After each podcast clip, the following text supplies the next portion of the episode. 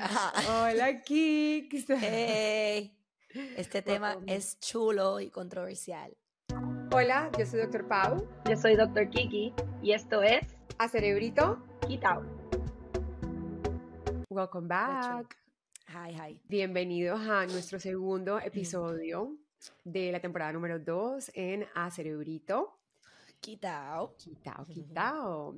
El tema de hoy creo que es súper importante, Kix, y creo que va a resonar muchísimo con eh, padres de familia, eh, educadores también, eh, abuelos, abuelas, eh, porque es un tema que eh, por lo menos en, en, práctica aquí conmigo se presenta muchísimo y los padres obviamente tienen muchas preguntas y mucha, a veces mucha preocupación sobre cómo manejarlo, cómo abordarlo, y es eh, el uso de las redes sociales y el impacto que tiene en los adolescentes. Y nos vamos a enfocar por propósitos de tiempo, obviamente, en adolescentes, pero también entendemos que pues, es un tema que tiene mucha tela por cortar en cuanto claro. al impacto en los niños, ¿no? En general, el uso de los screens yo creo que es otro mundo, pero en este caso específico es más bien las redes sociales. Correcto, correcto. Sí.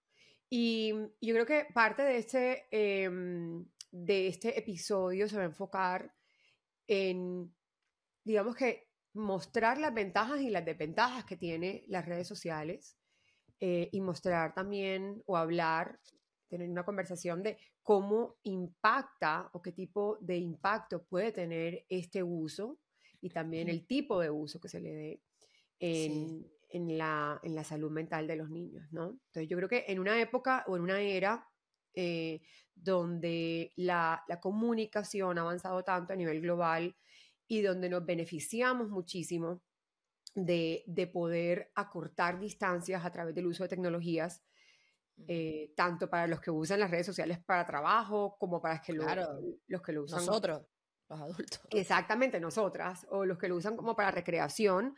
Creo que es importante también hablar de las bondades de las redes sociales y cuáles son esas ventajas ¿no? que nos brinda eh, esta conectividad global que, hemos que estamos teniendo y una de ellas es la, es la, la conexión social, en que pues, obviamente permiten que los adolescentes se puedan conectar y puedan comunicarse con amigos, familiares que viven en otro país, amigos que dejaron a lo mejor en otros colegios, en otros países porque se mudaron, uh -huh. eh, o inclusive conectarse dentro de los mismos, dentro del mismo, eh, la misma ciudad, en caso de que pues, vivan lejos o a lo mejor para... Claro inclusive está para, para, para la parte de, eh, de mantener un, contacto, sobre todo, por ejemplo, imagínate durante la pandemia, en momentos en donde pues, hay restricciones y hay limitación en, en, nuestro contacto social, ¿no? Entonces, pienso que una de las bondades es que, que facilitan y construyen el mantenimiento de las relaciones sociales. Claro. Iba a decir que... Eh un preámbulo, ¿verdad? Para que tengan idea de lo que vamos a hacer, porque muchas veces a mí los padres me hacen preguntas un poco cerradas, o sea, ¿le doy acceso a las redes sociales? Sí o no.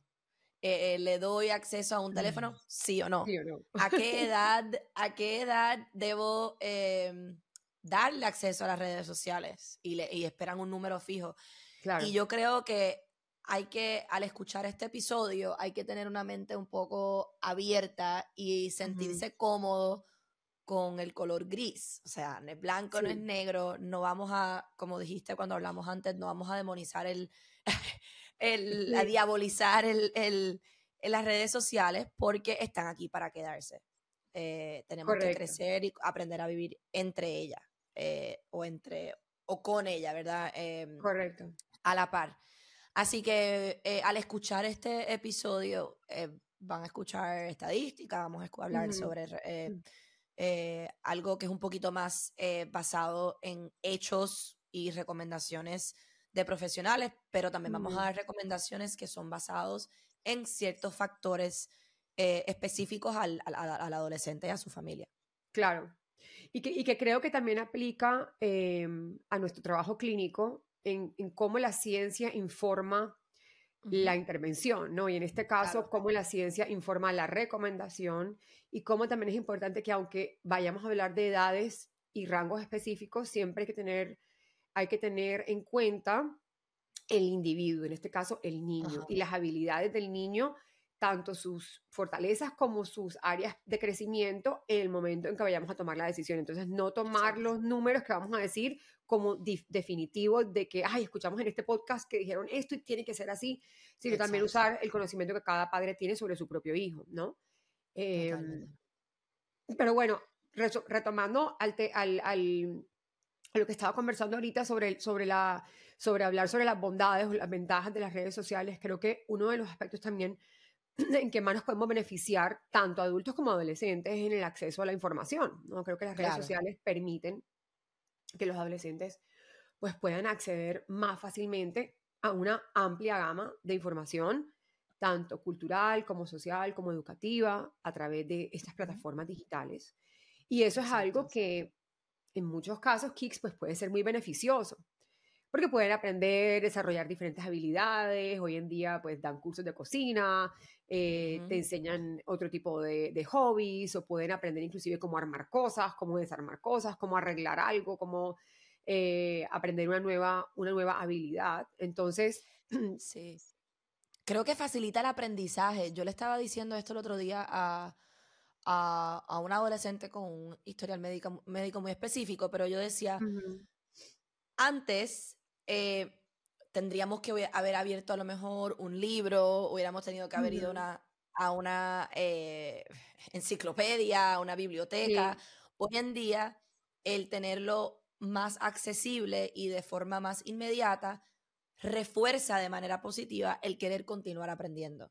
¿no? Y no estoy hablando solamente a nivel académico, lo que me están enseñando en el colegio, a nivel en general, o sea, cómo se hace ¿Cómo se construye X? Ah, pues voy y lo busco y eso me da ganas de aprender más. Correcto. es sumamente positivo.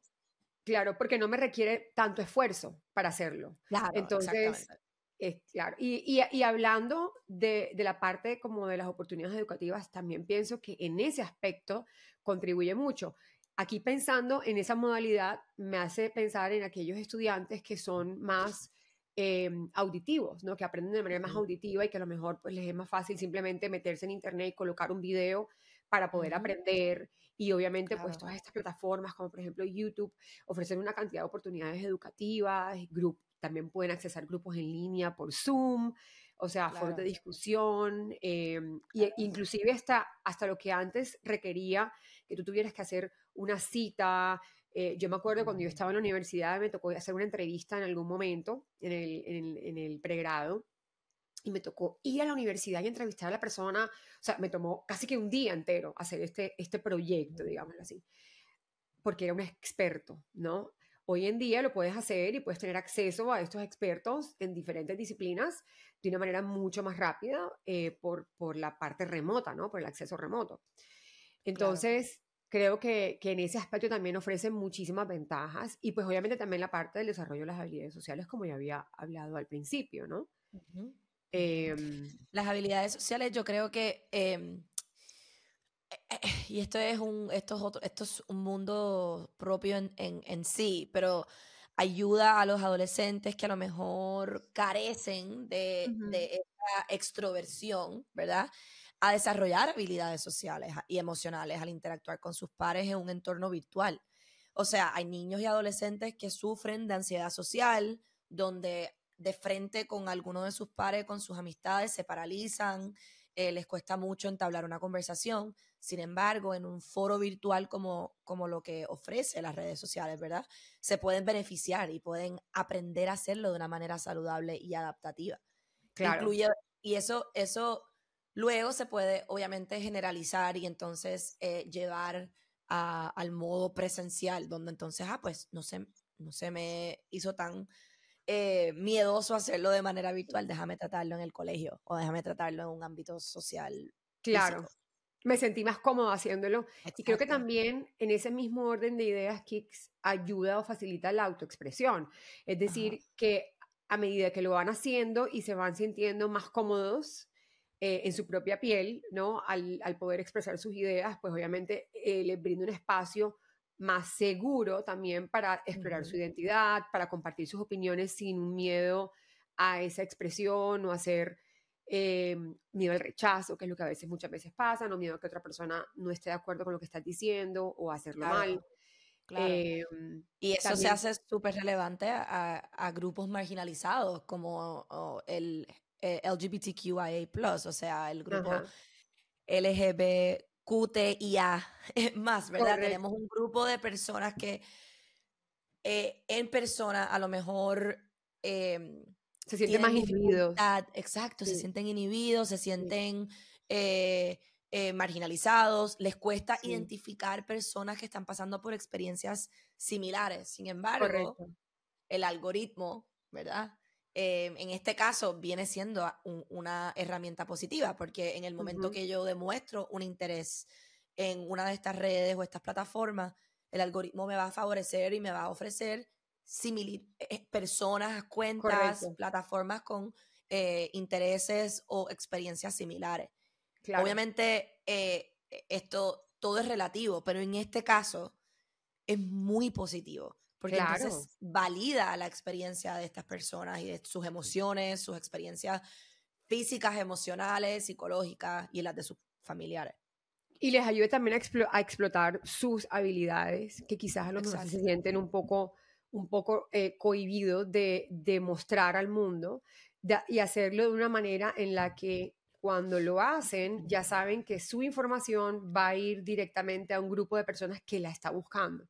Y que aunque sí, puede obviamente exponerse, y vamos a hablar ahora de las desventajas, eh, en que haya pues crítica, etcétera, pero al final del día estás pudiendo mostrar al mundo esa habilidad y estás llegándole a un grupo de personas que a lo mejor también están buscando a alguien similar a ti en cuanto a tus habilidades o que se benefician de esas habilidades que tú estás mostrando.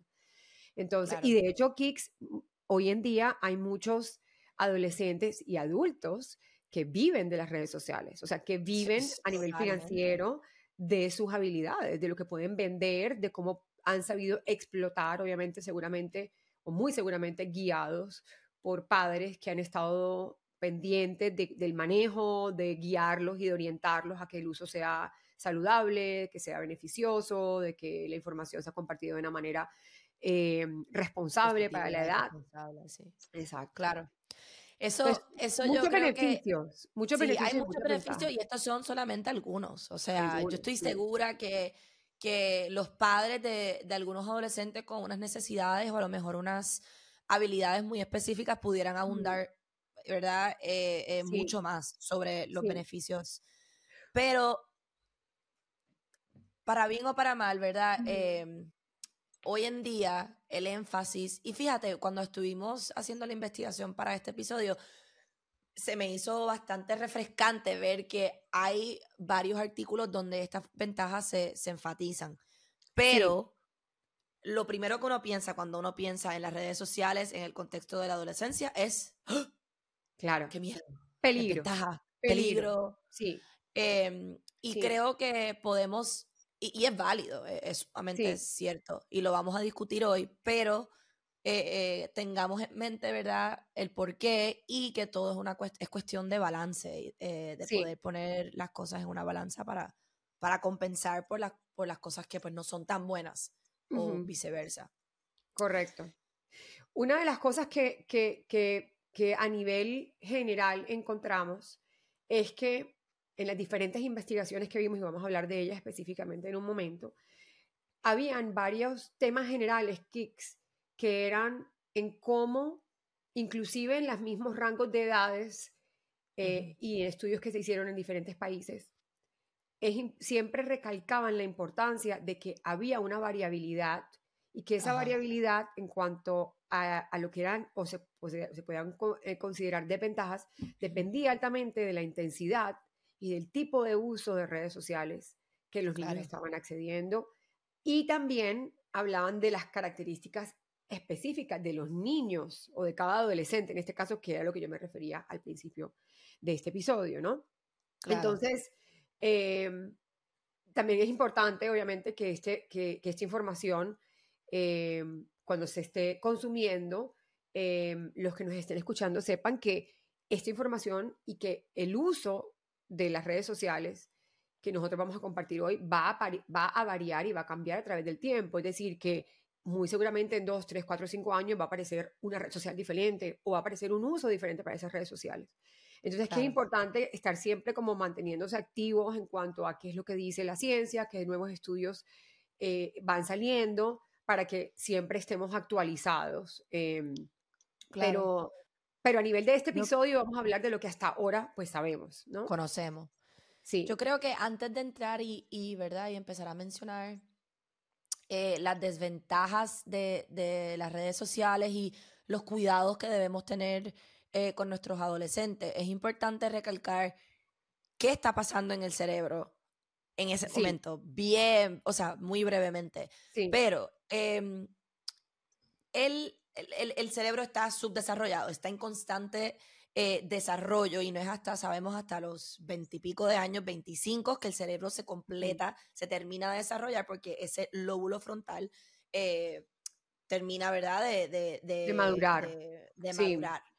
Entonces, ¿pero qué pasa en la adolescencia? En la adolescencia tenemos estos, estos, estas áreas, estos sistemas de recompensa son vulnerables. Eso significa que todo lo que nos provea o le provea gratificación a estos adolescentes, right, va a ser, va a ser algo que van a querer más. Y cuando hablo de gratificación, estamos hablando de eh, el like, eh, la persona que te comenta, wow, qué bonita eres, la persona que te da follow.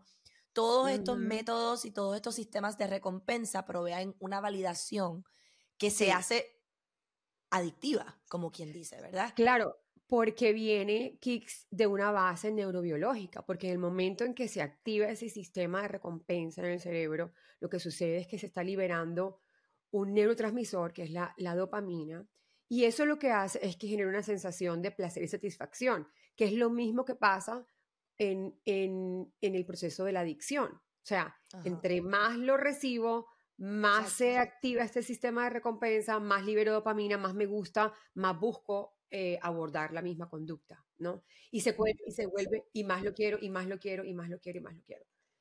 Que ojo, eso no, eso no quiere decir que en el ser humano este sistema o, o, que se active este sistema de recompensa esté mal. Al contrario, existe por un motivo, porque esa es la manera como, por ejemplo, las personas que tienen metas específicas en la vida eh, o que se han trazado, pues estas, estos objetivos, pues van llegando a él, van, van adquiriendo metas, van subiendo, entre más ven que, que, les causa satisfacción o placer, pues más lo hacen. El problema que cuando sucede en una mente inmadura o en un cerebro que tiene áreas todavía inmaduras, no, no se sabe cómo manejar, no se sabe cuándo es suficiente.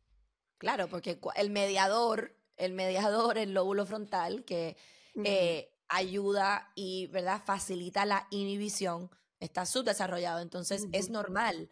No podemos, yo siempre le digo a los padres, no esperemos, no esperemos que una mente subdesarrollada, ¿verdad? Un cerebrito subdesarrollado pueda tener la destreza de decir, oh, ay, he estado mucho tiempo en esto, no más. Correcto.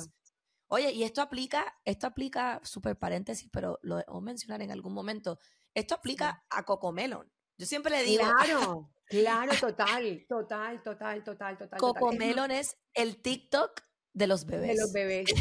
Tú sabes que mi hija no ve televisión. Mi hija tiene 14 meses, va a cumplir 15 meses, Dios mío, ya. Casi un año y medio, Dios mío.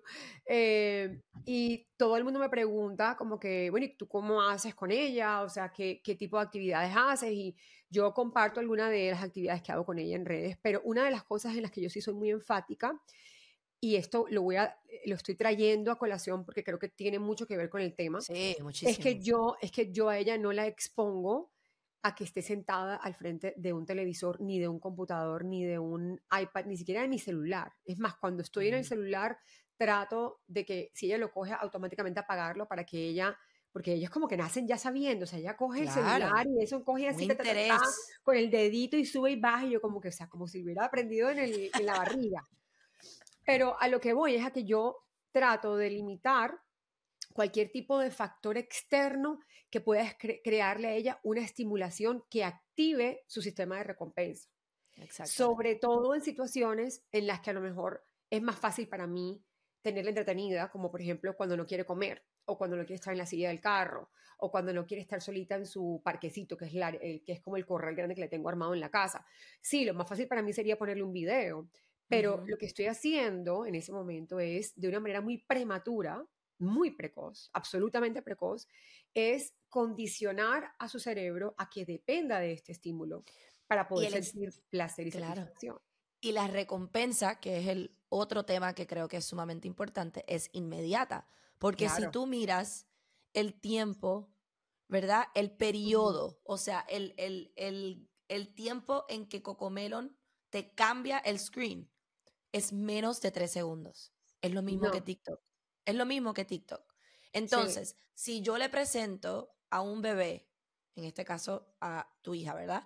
A Salma, si le, le, presentamos ese, ese periodo de tiempo y le decimos cada tres segundos te voy a dar más, cada tres segundos te voy a dar más, ese cerebro ya está condicionado a que cada tres segundos necesito más. Sabemos que nuestros niños van a crecer en un mundo donde la gratificación es inmediata, porque es el mundo en el que vivimos. Pero si podemos prolongar y podemos dilatar ese, ese, esa exposición, pues hagámoslo. Yo siempre le digo a, los padres, ponle, si le vas a poner televisión a los dos o tres años, como la mía, mi hija ve televisión, pero le pongo una película de Disney y yo prefiero que esté sentada viendo una película de una hora, claro. con comienzo, medio y fin, a que vea cualquier cosa que sea A. Correcto. porque entonces digo, Dios mío, ese cerebrito va a decir más, más, más todo el tiempo. Eso te iba a decir. Y lo que son tres segundos hoy, Kicks, cuando sea adolescente, ya no van a ser tres segundos, ya eso no va a ser suficiente, porque ese es el riesgo, que ya se altera el sistema de recompensa. Entonces ya tres segundos no me satisfacen, no llena mi necesidad de estimulación, ya necesito más, que sea más rápido, que es lo que pasa muchas veces también con, con la adicción, pero obviamente, o sea, otros, esos son otros neuropathways, que no vamos a entrar en tema ahora, pero quería hacer un comentario acerca de lo que dijiste en, en cómo hablas con los padres de familia que van a tu consulta y les dices, no podemos esperar que este bebé o este niño nos dé, o este adolescente, tome decisiones con base en un cerebro que no tiene todavía el desarrollo de la habilidad para poder mostrar esa habilidad. Yo le digo a, mis padres de familia, que ellos son el sistema ejecutivo de sus hijos. Totalmente, ellos son los CEOs. Exactamente, ellos son la torre de control, siempre digo, ellos son la torre de control. Entonces, cuando a veces dicen, es que mi hijo no hace esto, los ayudo y pongo en contexto el desarrollo del cerebro y les muestro en cómo esa realmente es una responsabilidad que papá y mamá deben inculcar a través de la práctica y el ejemplo. Y vamos a hablar por qué eso es importante en, la discusión sobre las redes sociales. Este episodio está siendo auspiciado por nuestros amigos de Miami Real Estate Offers y Alex de la Rota PA. Con más de 10 años de experiencia en el mercado, les brindan asesoría integral a los inversionistas extranjeros en finca raíz en el sur de la Florida. Sí, entonces, en resumen, hablamos de la parte adictiva em, y obviamente en cómo discutimos ahora sobre el uso excesivo de las redes sociales y cómo se puede convertir en una adicción, eh, además de que también afecta eh, el tiempo en que los niños pasan estableciendo relaciones sociales en la vida real, porque pasan tanto tiempo dedicado pues a, esta, a estas actividades que no pasan o tiempo dedicando a otras actividades que son importantes, como el estudio, eh, dormir, ¿no? Eh, y la interacción obviamente social. Pero también hay un tema, Kix, que nosotros lo hablamos y es el tema de la comparación social. Y es súper importante. ¿Sabes? O sea, de cómo a, a tan temprana edad niñas y niños eh, están, están cada vez comparando más partes de su ser a otros por redes sociales, sobre todo el aspecto físico, ¿no? Claro. Em, y hay estudios, o sea, hay estudios que han comprobado que reducir, ¿verdad? El, la cantidad de tiempo que se le expone, un periodo de 30 minutos más o menos, que, se, el, que el adolescente está expuesto a a este, a, este contenido puramente social, porque no están aprendiendo nada, están viendo cómo otros viven.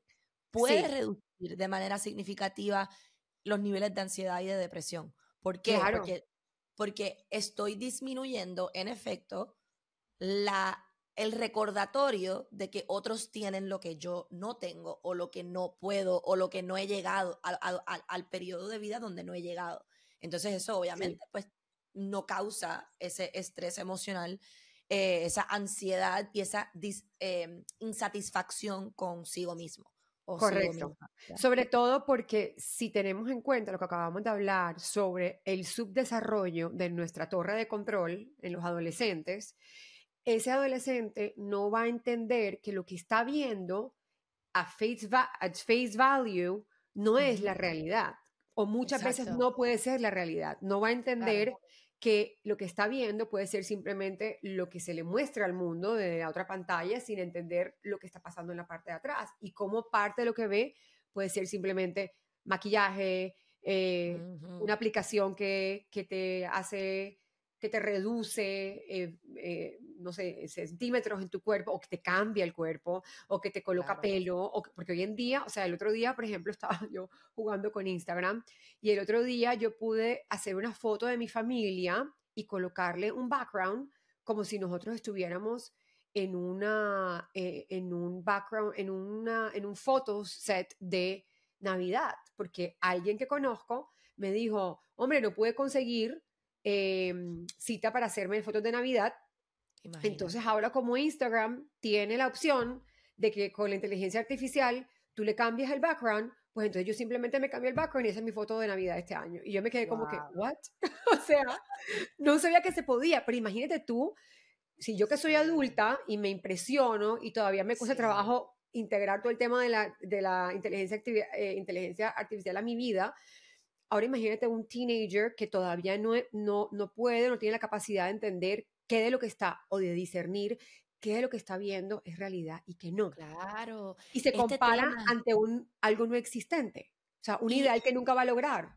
Exactamente, y no hay, no hay un razonamiento o un análisis crítico, que también es una responsabilidad y una eh, destreza frontal, ¿verdad? Eh, donde pueden decir, me, hace falta, lo necesito, es algo que yo quiero, o es porque, porque es un trend. Este, tema, este tema, aquí estoy yo hablando de esto, el tema del Stanley. Bueno, el, el, el, Wall Street Journal y el New York Times han, han, sacado, eh, obviamente subiéndole eh, las, ventas a Stanley, pero hablando Stanley no, nos está no nos está endorsando ni nos está patrocinando. Aclaración, disclaimer. Pero, si nos quieren patrocinar, los invitamos a que nos patrocinen. Oye, eh, tengo que decir, es excelente, mi hielo se mantiene frío, salió un artículo donde una niña tuvo un accidente de carro, una persona tuvo un accidente de carro y se quemó el carro y el Stanley estaba intacto con su hielo perfecto.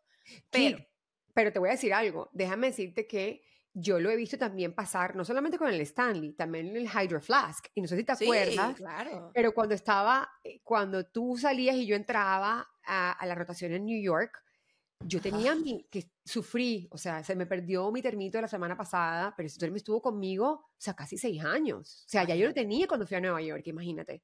Y el termo intacto, Hydro Flask, no, tampoco tenemos promoción paga ni, ni, ni, ni ads pagos, pero obviamente no queremos desmeritar el tema de que claro. son, marcas con mucho, mucha buena calidad, de muy buena calidad. Ajá. A eso iba, no vamos a, desmeritar el, la reputación que, se, que merecen, pero, pero, ¿cómo este termo se ha convertido en un trend?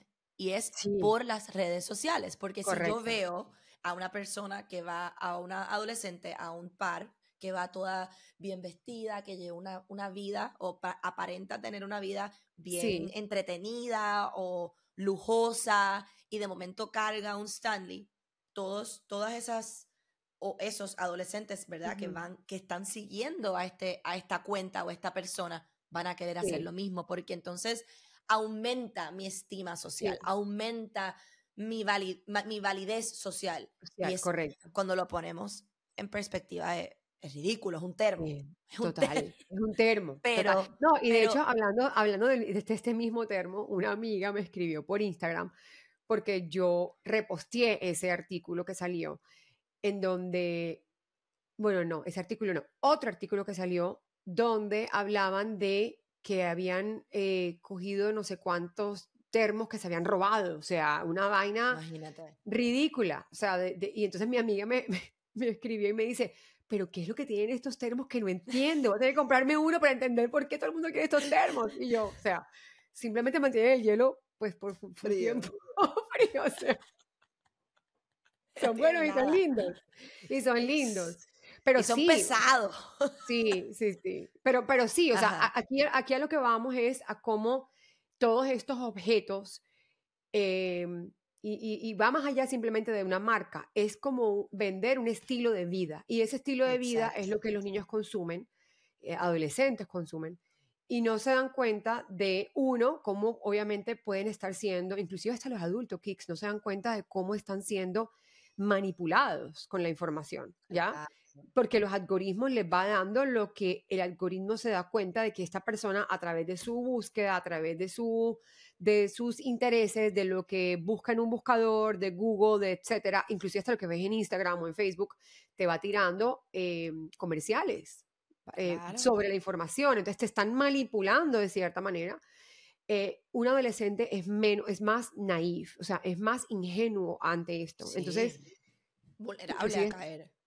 Claro, inclusive hasta me acordé, me acordé, Kix, de un caso que, esto no fue este año, fue hace como dos años, en donde eh, descubrieron como un influenciador de redes eh, que supuestamente había mostrado una vida súper lavish, súper extravagante, em, lo y había ido a este, hay un, un, em, un, festival en California que se hace todos los años, que es súper trendy, em, y había supuestamente puesto fotos en, en, internet de cómo había ido a ese, a ese festival, de cómo ciertas empresas y marcas lo habían patrocinado o la habían patrocinado.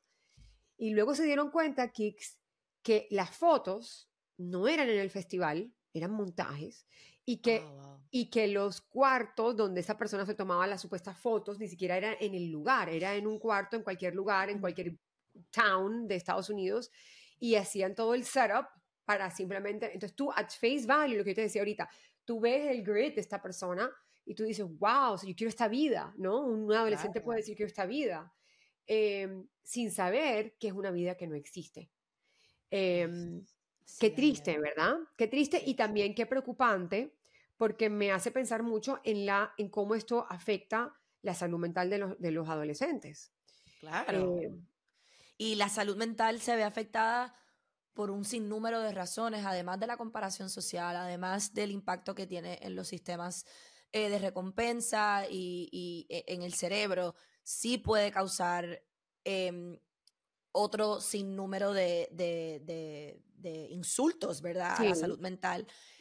o sea, hablamos entre, en general como la depresión y la ansiedad, que ha aumentado significativamente en, las, en los últimos 10 años, en la última década, que va de la mano con el incremento en el uso de las redes sociales y las plataformas nuevas que han surgido, como lo es eh, eh, TikTok en este caso.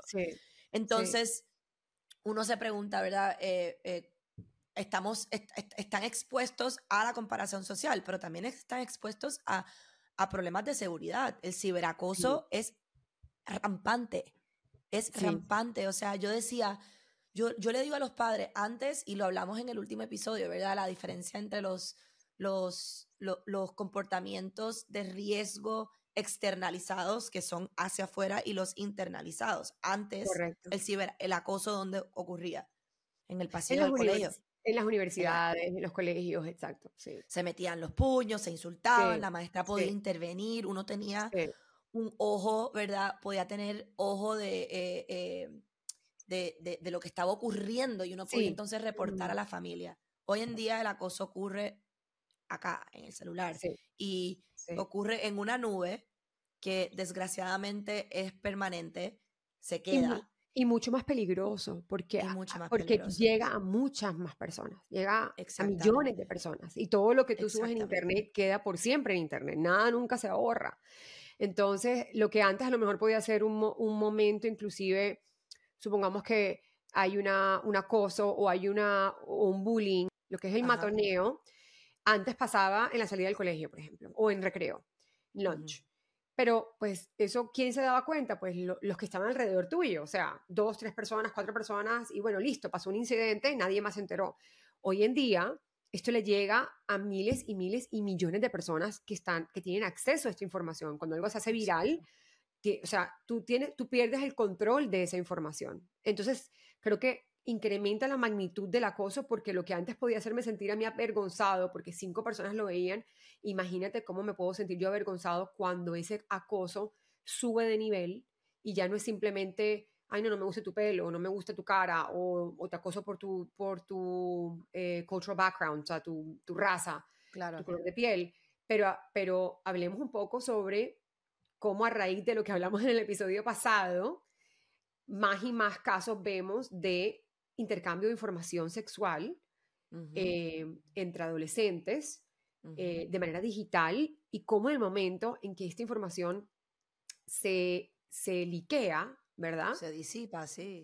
Claro, o, se expone, se expone intencionalmente por alguno de los dos, eh, o simplemente sale como en un leak de, de, de, de media y de repente ya no es que lo vio tu compañero porque tomaste una foto y mostraron una foto tuya aquí en la clase, no, ya es millones de personas. Y han habido casos inclusive... Han habido sí, ya entra en, pornografía infantil, exactamente, ya entra exactamente. En, aguas legales. O legales, digamos. Correcto, correcto. Pero, pero, el, pero el, hablando específicamente del impacto a nivel salud mental, y te lo digo porque yo tuve un caso así. Yo tuve una paciente que esto le pasó y esta paciente presentaba inclusive en algunas situaciones eh, pensamientos suicidas porque su información, porque su privacidad había sido divulgada sin su autorización y le llegó a, todo el colegio y salió del colegio también y todos los niños lo podían ver y el video fue eh, reenviado y recompartido. Entonces, em, hablando un poco sobre pues, las desventajas, creo que la parte del ciberacoso es algo, de que, algo sobre lo cual uno inclusive tiene que hablar con, con los adolescentes. Sí, y yo em, creo que es importante recalcar que a mí me pasa mucho. Yo escribo ah, en mi, en la, en mi entrevista de neurodesarrollo, una de las preguntas que hago es si el, el, paciente ha sido víctima de acoso o ciberacoso.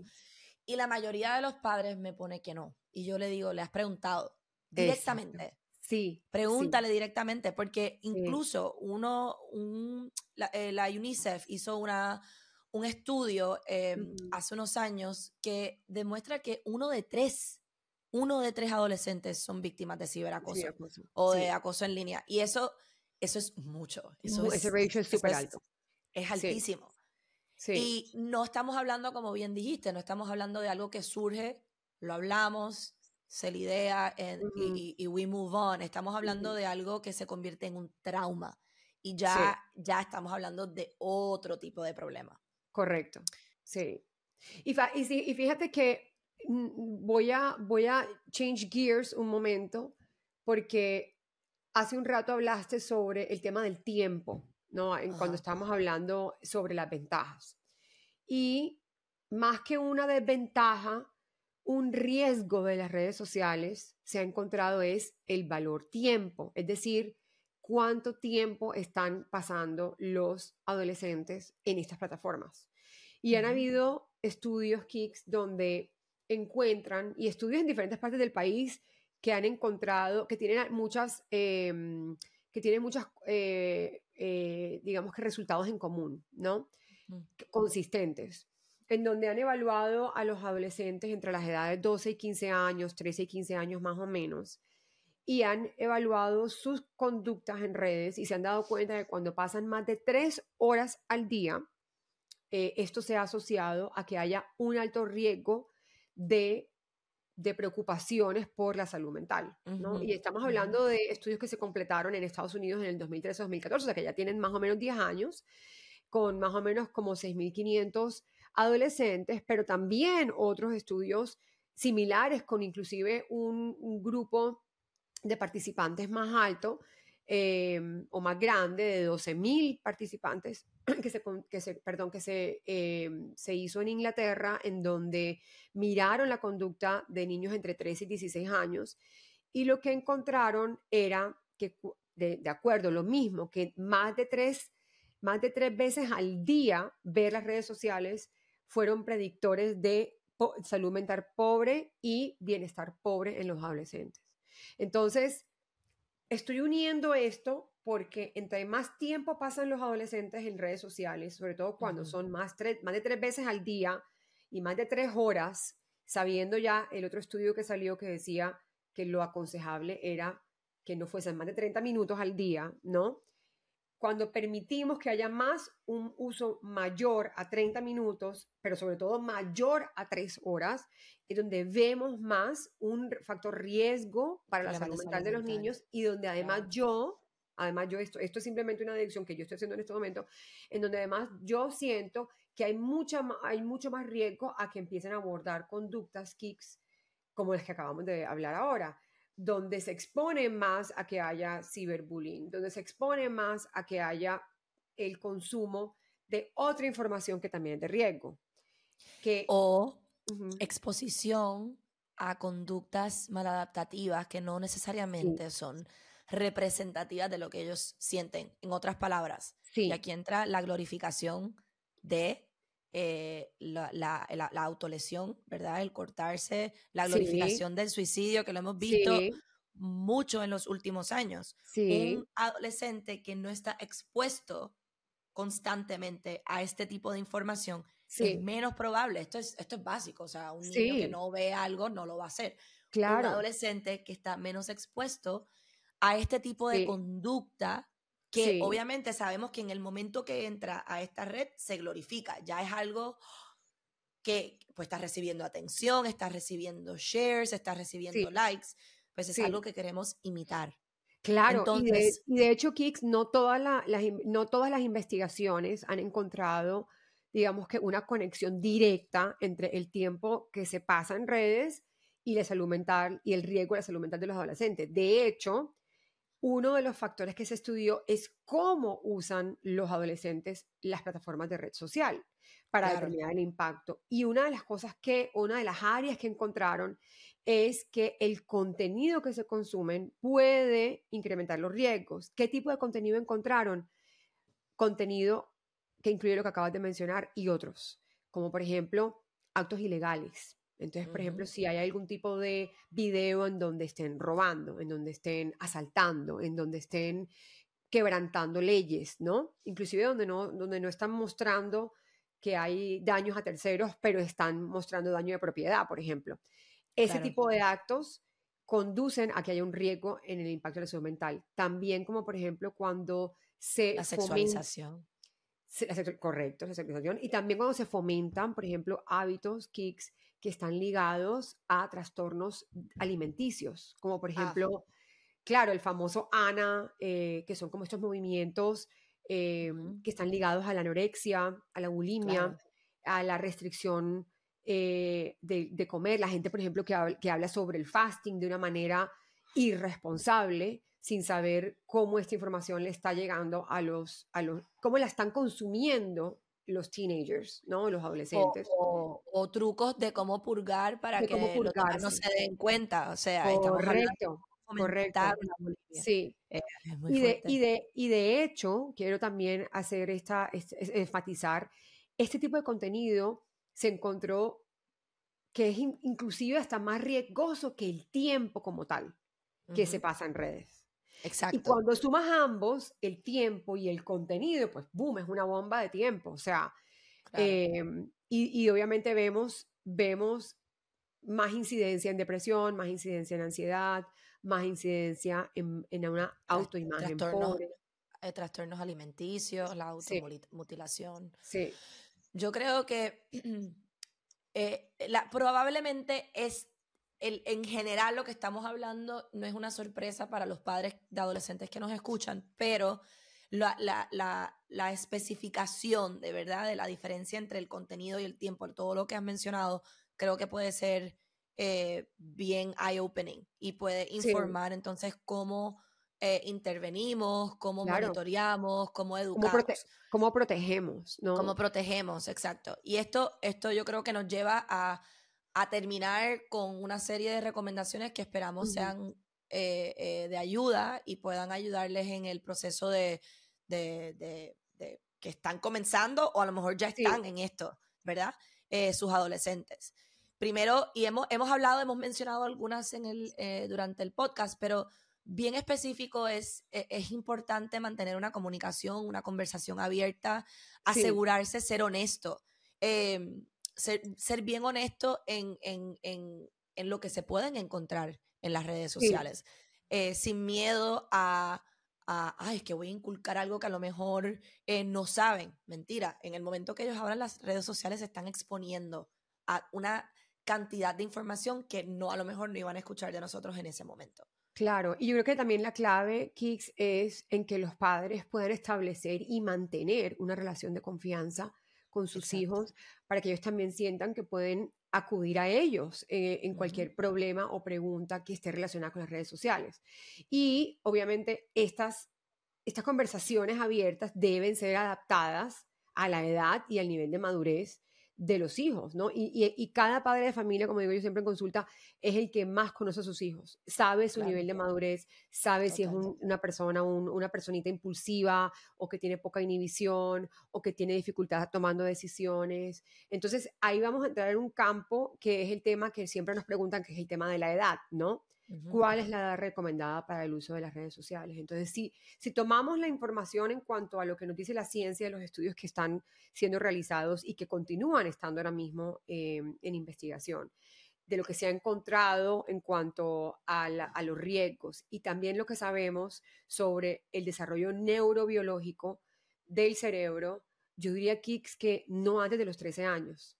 O sea, para mí, Igual. esa es como la edad recomendada en, que los niños, en que los padres puedan empezar a tener conversaciones sobre abrir estas ventanas de acceso a las redes sociales, pero ojo, siempre, y esta viene como la segunda recomendación, siempre manteniendo reglas y límites eh, bien establecidos y bien claros sobre cuál es el uso de estas plataformas que se le va a dar, cuándo se va a usar y por cuánto tiempo, ¿verdad? Y yo creo que para eso el los padres de familia deben educarse antes de educar a sus hijos, porque yo personalmente uso las redes sociales, pero no conozco muchísimo de las redes sociales.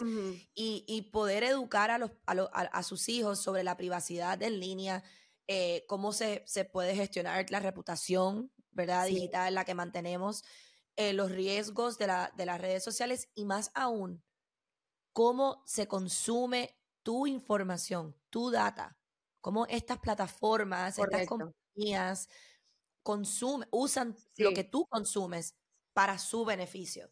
Yo creo que eso es sumamente importante.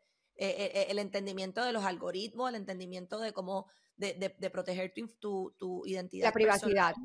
claro, la privacidad, correcto. Y eso también viene de que los padres no solamente se informen en, digamos que en, cómo funcionan las redes, en el contenido que, está trending en las redes, eh, porque estamos hablando también de todo este tipo como de challenges o retos que de, que de repente van surgiendo, o sea, estar, tener conocimiento sobre el contenido, pero también tener conocimiento sobre las configuraciones de cada plataforma, es decir, cacharrearlas, es decir, meterse, buscar cómo hago para limitar esto, cómo hago para limitar lo otro, cómo hago para, para limitar el tiempo, cómo hago para fomentar un equilibrio entre el tiempo que están en línea y las actividades fuera de la pantalla. Y para eso tiene que haber una supervisión activa, es decir, siempre monitorear.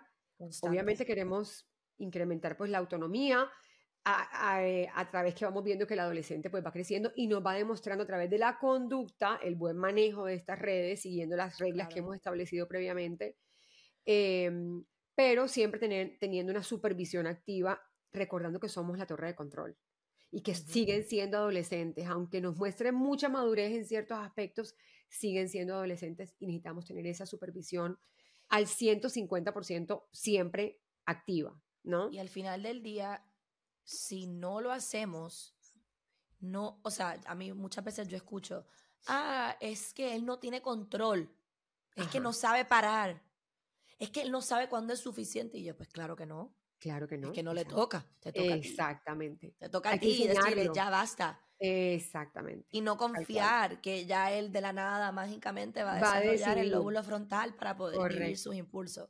Correcto. Em, yo creo que hay algunas hay algunas claves, algunas conductas que pueden servir como, eh, ¿verdad? Banderas rojas para nosotros entonces decir, mm, a lo mejor tenemos que modificar cuánta Sí. exposición o el uso y el consumo de las redes sociales en nuestros adolescentes. Entre ellas, el adolescente no sabe cómo parar de usarlo. O sea, quieren Correcto. parar, pero no pueden.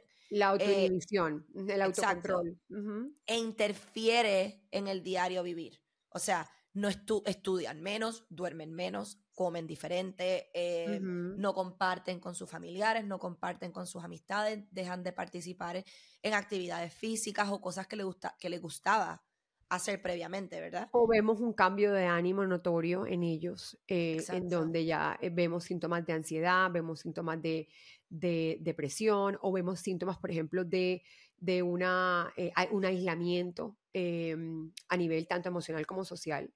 Eh, también son, son síntomas o banderitas. Eh, una, un decline en sus, en sus notas, Kicks, también creo que es importante eh, mencionarlo. em, que haya como una, un bajo rendimiento, sobre todo para aquellos adolescentes y niños que han que tienen un récord educativo o académico en donde la educación pues ha sido primordial y es una, un área de importancia en, en sus vidas y que de repente entramos a usar las redes sociales y de repente bajó mi, mi, mi, mi desempeño, esos banderitas rojas de que tengo que ajustar o el tiempo o, el- o que lo que se consume o qué contenido se está consumiendo. Totalmente. Em, ¿Qué otra banderita roja, roja podemos pensar, Kix? Yo, yo creo que, eh, además de las banderitas rojas, yo creo que usarnos a nosotros como para monitorear lo que estamos enseñando y fomentando puede ser bien importante. Si nosotros como padres, como adultos en la vida de estos adolescentes, tenemos poco control sobre el uso de, re- de nuestras redes sociales y nos estamos viendo eh, con dificultad de no mirarlo constantemente o no postear Ujú. constantemente, eh, entonces hay que ver y también ojear cuál es el uso y el consumo de nuestros adolescentes, porque el modelo de comportamiento es una de las maneras en que podemos fomentar un Sí. uso adaptativo de redes sociales. Si mi hijo, o mi- si mi adolescente me ve constantemente en el celular, en su presencia, y nota en mí una importancia muy grande o que le doy mucho, eh, mucha validación a, a- a lo que, a lo que posteo, a lo que a- estoy en su presencia sencillamente en Instagram. ¿Qué, Claro. va, qué, va, qué van a imitar? ¿Cuál es el comportamiento que estamos modelando? Pues que ¿Cuál eso es el modelo a seguir? que seguir. Exactamente, sí. Así y que también ahí- creo que parte de, parte de, de- de nosotros modelar esa, esa conducta en cuanto al uso, también creo que influye o involucra, en este caso, el poder enseñarles a ella a través de nuestro propio uso de las redes la conciencia so- del impacto social que tienen las redes y explicarles a ellos lo que no es, está bien. Es decir, inculcar en ellos también, tanto como lo hacemos en casa, en, en la relación con las otras personas, con la familia, con los hermanos, con los primos, también inculcar en casa la empatía y el respeto hacia las otras personas, aunque no las conozcas. Porque, ¿qué pasa? Que muchas veces podemos pensar que porque estamos detrás de una, de una pantalla o un celular, tenemos el derecho de hablar, criticar, eh, impartir juicio y hacerlo porque pensamos que estamos detrás de una pantalla de una manera en que puede ser grosera o puede ofender o puede herir a otra persona. Y creo que si hablamos un poco y elevamos ese nivel de conciencia del impacto social que tiene ese- esas palabras que puede tener un- un adolescente en, en- en redes, pues, pues vamos también a ayudarlos a que ellos entiendan la naturaleza del uso de las redes y Claro. tenemos que explicar qué no está bien, ¿no? ¿Qué, qué, qué puede herir? Eh, ¿qué, qué, por ejemplo, no es, qué conducta no está bien? Eh, Los chismes, por ejemplo, o, o regar rumores, o lo- el matoneo, o dañar la reputación de una persona, eh, tanto en línea como en la vida real. Entonces, como que todas esas conductas que enseñamos en, en- en- en la vida real tenemos que traspolarlas a las redes para que haya consistencia entre lo que enseñamos en la vida real y lo que le estamos enseñando a nuestro hijo o hija a que sea su conducta en redes también, ¿no? Y cuando lo hagan, evitar ser el padre que cubre, ¿no? O sea, que hayan consecuencias, hablar con ellos, explicarles por qué no está bien lo que hicieron y que hayan consecuencias que podamos cumplir. Consecuencias naturales, claro, no, no, Sí. no protegerlos porque de ahí no aprenden nada. Correcto. Yo creo que eh, finalmente, ¿verdad? Para, para ir cerrando, em, algo que podemos hacer desde que son bien chiquitos es promover la creatividad y los intereses positivos. Y eso se puede hacer dejando que nuestros niños, antes de entrar a la adolescencia, se aburran. Que se aburran. Total, totalmente. Que no necesiten un screen, que no necesiten Sí, una pantalla o Sí. a un adulto que todo el tiempo te esté eh, entreteniendo. entreteniendo, entreteniendo. Claro, sí, porque entonces voy a necesitarlo el resto de mi vida. Cuando un adolescente puede, cuando una persona llega a la adolescencia y tiene la capacidad de entretenerse por sí, sí mismo, sea coloreando, sea yéndose a hacer actividad física, haciendo, eh, invitar a un amigo a salir o, o a verse, a encontrarse, leyendo, es- eh, tenemos la mitad de la guerra ganada porque entonces no depende y no recae en el uso de las pantallas y de las redes sociales para eh, mantenerse entretenido. Y un último Y- pensamiento también creo que, que, que podemos ayudar, eh, digamos, que haya un desarrollo y un uso saludable de las redes, porque obviamente, Kicks, esto es parte de la vida de todos. Esto no es, esto no es No un mundo que vamos a poder exacto, tenerlos o, o meterlos en una burbuja y no exponerlos. Pero creo que también cuando fomentamos el deporte, cuando fomentamos las relaciones sociales, eh, la interacción so- social cara a cara, también estamos ayudando a que ellos no, prior- no, no pongan como prioridad las redes, porque a lo mejor de las redes sea el único lugar donde encuentren validación. Al contrario, Exacto. que entre más tiempo pasen fuera haciendo actividades con otras personas, también puedan nutrirse de esas conductas y, su- y sus habilidades sociales, pues obviamente se van a ver favorecidas por esa interacción cara a cara. Y eso lo hacemos desde que están pequeños, ¿no? Desde que están bebés. pequeñito. Claro. Así que bueno, podríamos quedarnos aquí hablando de este tema, o sea, Muchísimo. creo que todo el día. Pero Si tienen preguntas o comentarios, que nos, los, que nos los digan, porque yo creo que esto es un tema que es eh, recurrente, es ongoing, o sea, continuo, y súper relevante. probablemente súper Sí. relevante, y probablemente lo vamos a, a mencionar en, en el resto de los episodios, Sí. de alguna forma. Así que sí, déjenos sus comentarios, nos pueden también mandar mensajitos privados. no- recuerden que el episodio sale publicado y está disponible en todas las plataformas, eh, eh, en redes. De hecho, eh, también sale publicado en YouTube. Ventaja sale- de las redes. la ventaja de las redes, el acceso, eh, todas las plata- plataformas digitales. Y, y a través de esas plataformas nos pueden contactar y con mucho gusto nosotros podemos eh, responder sus preguntas. Pero bueno, eh, no siendo más por el día de hoy, agradecemos como siempre su sintonía y esperamos verlos en un próximo episodio de A Cerebrito. Quitao. Nos vemos. Chao, chao. Chao.